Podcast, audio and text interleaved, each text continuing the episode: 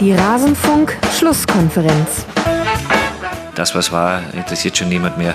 Deswegen freue ich mich jetzt auch schon wieder auf die kommende Saison, auf die neue Herausforderung, auf die neuen Spieler.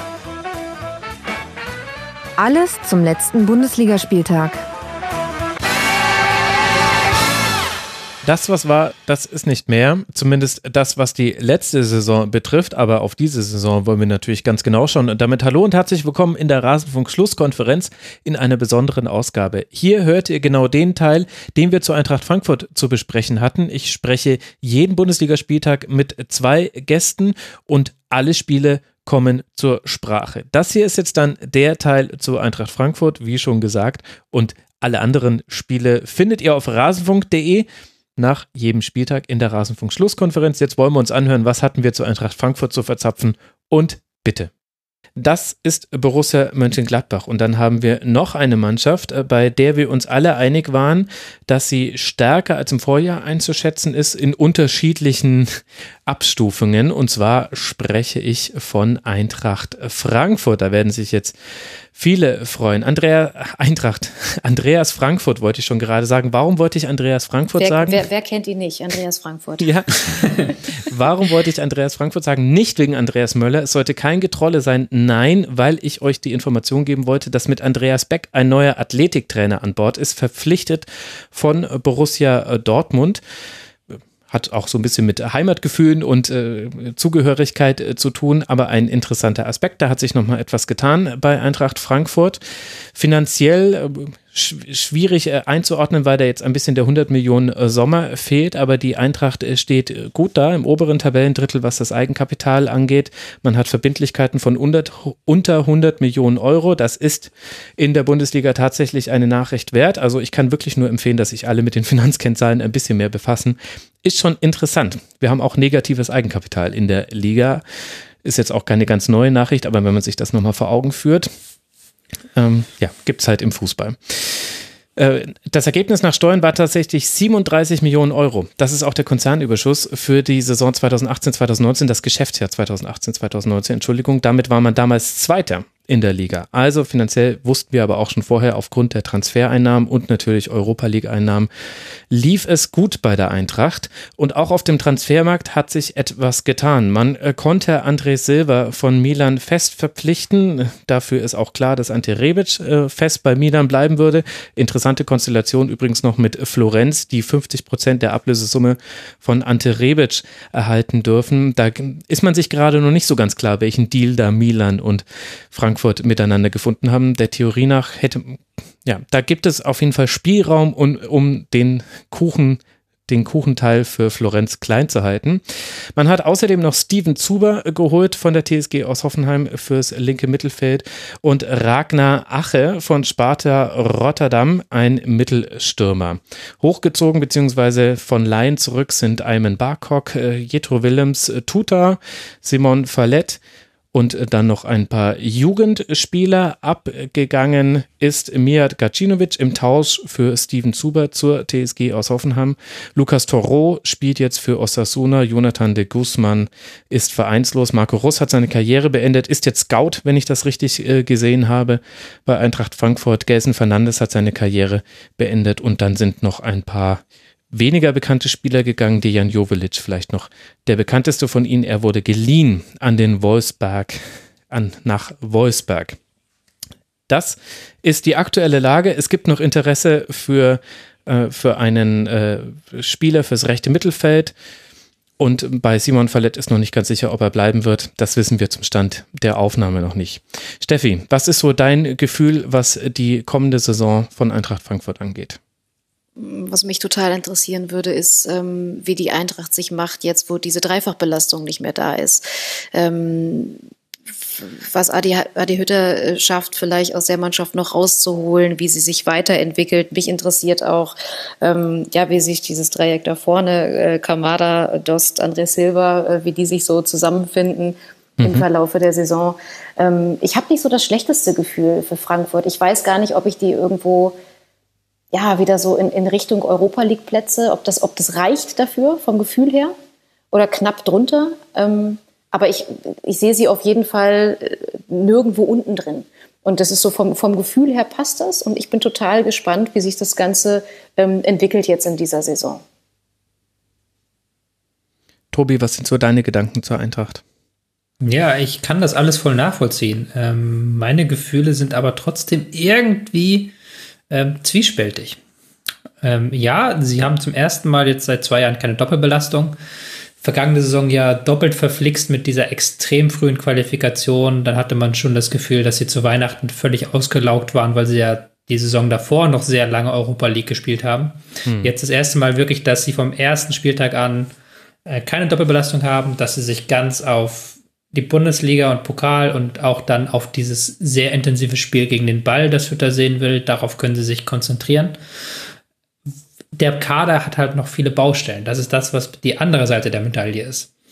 Weil wir ja auch in den letzten Saisonen gesehen haben, dass die Eintracht dann sehr schnell einbricht, wenn sie das Spiel gestalten müssen dass sie da sehr abhängig sind von gewissen Spielern, vor allen Dingen von Kostic, der mhm. mit seinen genialen Momenten für Ideen sorgen muss. Kamada, ein riesiges Versprechen, unglaublich talentierter, kreativer Zehner, der aber noch keine drei vernünftigen Spiele hintereinander gezeigt hat. Ist auch sehr mutig, dann mit ihm da als Stammspieler in die Saison zu gehen. Und dann kann das schnell wieder so enden wie im Pokal am Wochenende, dass du das zäh wird, wenn, wenn Frankfurt mehr leisten muss, als nur gegen den Ball zu arbeiten. Drum ist für mich die große Frage, wer kommt da noch für rechts außen? Vielleicht, wie man will, äh, wie man das ja haben will, ein Spieler, der mal eins gegen eins gehen kann. Ähm, vielleicht noch eine Verstärkung fürs Mittelfeld, egal ob ähm, defensives oder offensives Mittelfeld. Dann ist dieser Kader wirklich rund und dann kann ich mir auch vorstellen, dass man eben mit diesem typischen Hütter-Vollgas-Fußball in der Bundesliga äh, Teams ärgern kann, die eigentlich sich vor der Eintracht sehen. Ihr habt schon ganz gut, also die Hälfte von meinem Zettel ist eigentlich schon weg. Nee, wenn ich ehrlich bin, sieben Achtel mit den Dingen, die ihr gesagt habt. Ich, ich finde auch, dass dass es auch viele gute Gründe gibt zu sagen, die Probleme der letzten Saison haben sich zumindest Stand heute noch nicht lösen lassen. Eben dieses, wie kann man Chancen kreieren gegen tiefstehende Gegner, wie kann man auch mal über den anderen Flügel was machen. Was mich tatsächlich dann dazu gebracht hat, sie besser einzuschätzen als äh, die letzte Saison, ist äh, tatsächlich, was man aus der letzten Saison noch rausgeholt hat. Die Eintracht ist Neunter geworden mit 45 Punkten. Das sind vier Punkte hinter dem siebten äh, Tabellenplatz.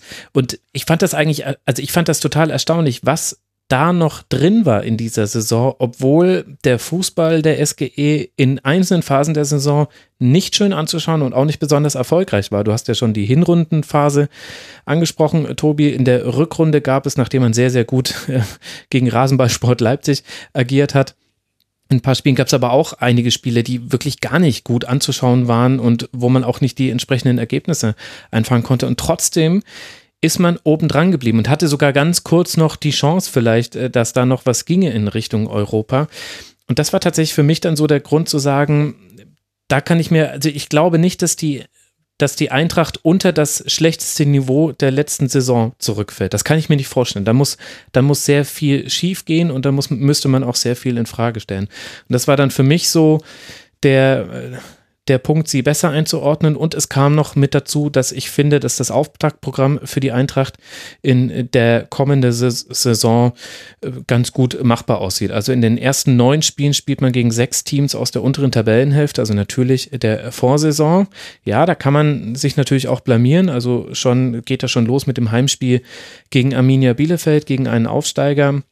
Man spielt da gegen Hertha, Hoffenheim, den ersten FC Köln. Man spielt gegen Werder Bremen sehr früh, gegen den VfB Stuttgart auch schon sehr früh. Klar, da liegt auch immer das Potenzial drin, dass es genau in die andere Richtung läuft. Aber vom Papier her kann man da eigentlich einen ganz guten Start hinlegen. Und dann ist das was, was so eine Mannschaft wie Eintracht Frankfurt vielleicht auch durch die Saison trägt. Das waren so meine Gedanken. So bin ich dann zu der Einschätzung stärker als im Vorjahr gekommen. Bei mir noch zwei Kleinigkeiten, die mich dahin geführt haben einerseits Standards, äh, sind bei Eintracht seit Jahren eine Waffe und werden es auch kommende Saison wieder sein. Haben auch Hinteregger hat auch schon wieder getroffen in der Vorbereitung nach ruhenden Bällen. Ich glaube, das ist, könnte ein großer Faktor werden. Er ist der Virgil van Dijk der Bundesliga. Ja. Sagen wir es, wie es ist. Und ich werde bei manchen Teams im Verlauf des, ähm, der Saison sagen, da fehlt mir ein Spieler, der für eine zweistellige Anzahl an Toren gut ist. Und der fehlt mir bei der Eintracht nicht, weil ich glaube schon, dass Silva ein sehr guter Stürmer ist, der auch nochmal eine Durchbruchssaison haben kann. Mhm. Ich glaube auch, dass Dost jetzt, wo die Fitness hoffentlich wieder halbwegs stimmt, dass er mehr Tore schießen kann als in der Vergangenheit. Und Kostic ist natürlich auch immer für Tore gut. Da glaube ich schon, dass da Spieler da sind, die auch vorne treffen können, auch wenn sie vielleicht nicht hundertprozentig ähm, gut in Szene gesetzt werden. Also sind wir vom Gefühl alle positiv, was die Eintracht betrifft. Das kann ja nur gut gehen. Wir sind alle positiv, äh, was das äh, Gefühl der Eintracht äh, betrifft. Ähm, und dann gucken wir uns das einfach an, auch ob es weiter bei der beliebten Dreierkette bleibt oder ob man da vielleicht auch mal auf Viererkette geht, ist vielleicht so neben der Kreativität aus dem Zentrum heraus eines der Fragezeichen beim Kader. Auch hier hat man mit Abraham, Hinterecker, Endika und Hasebe vier, drei aus vier kriegt man da gut hin. Aber ich finde, dass das äh, gerade Abraham und Hasebe dann schon auch Spieler sind, wo man auch in der letzten Saison schon eine Entwicklung gemerkt hat, hin zum Älterwerden, ohne ihn zu nahe treten zu wollen. Aber da waren schon einzelne Spiele mit dabei. Das sind natürlich noch so Faktoren, die können passieren. Da ist man jetzt nicht ganz jung besetzt bei der Eintracht. Es kann aber auch eine sehr gute Saison dabei herausspringen. Das ist äh, die SGE und so wie wir sie fürs nächste Jahr sehen. Und dann gab es noch eine Mannschaft, bei der wir uns grundsätzlich einig war, dass über eine Verbesserung zu sprechen ist zur Vorsaison. Und, und damit endet unser Teil zu Eintracht Frankfurt aus der dieswöchigen Rasenfunk-Schlusskonferenz. Wenn euch auch die anderen Spiele interessieren oder der Schwerpunkt, den wir reihum auf jeden Verein einmal legen in der Bundesliga-Saison, nein, sogar häufiger als einmal, dann könnt ihr gerne auf rasenfunk.de mal in die aktuellste Schlusskonferenz reinhören. Es gibt außerdem noch das zeitlose Tribünengespräch und immer wieder Kurzpässe. Im Rasenfunk findet also jeder etwas, der sich für Fußball interessiert und der Lust auf das Medium Podcast hat. Ich danke für eure Aufmerksamkeit, würde mich freuen, wenn ihr auch an anderer Stelle mal reinhört. Bis bald mal wieder hier im Rasenfunk. Macht's gut. Ciao.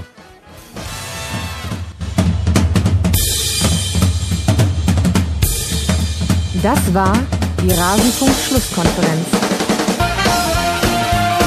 Wir gehen nun zurück in die angeschlossenen Funkhäuser.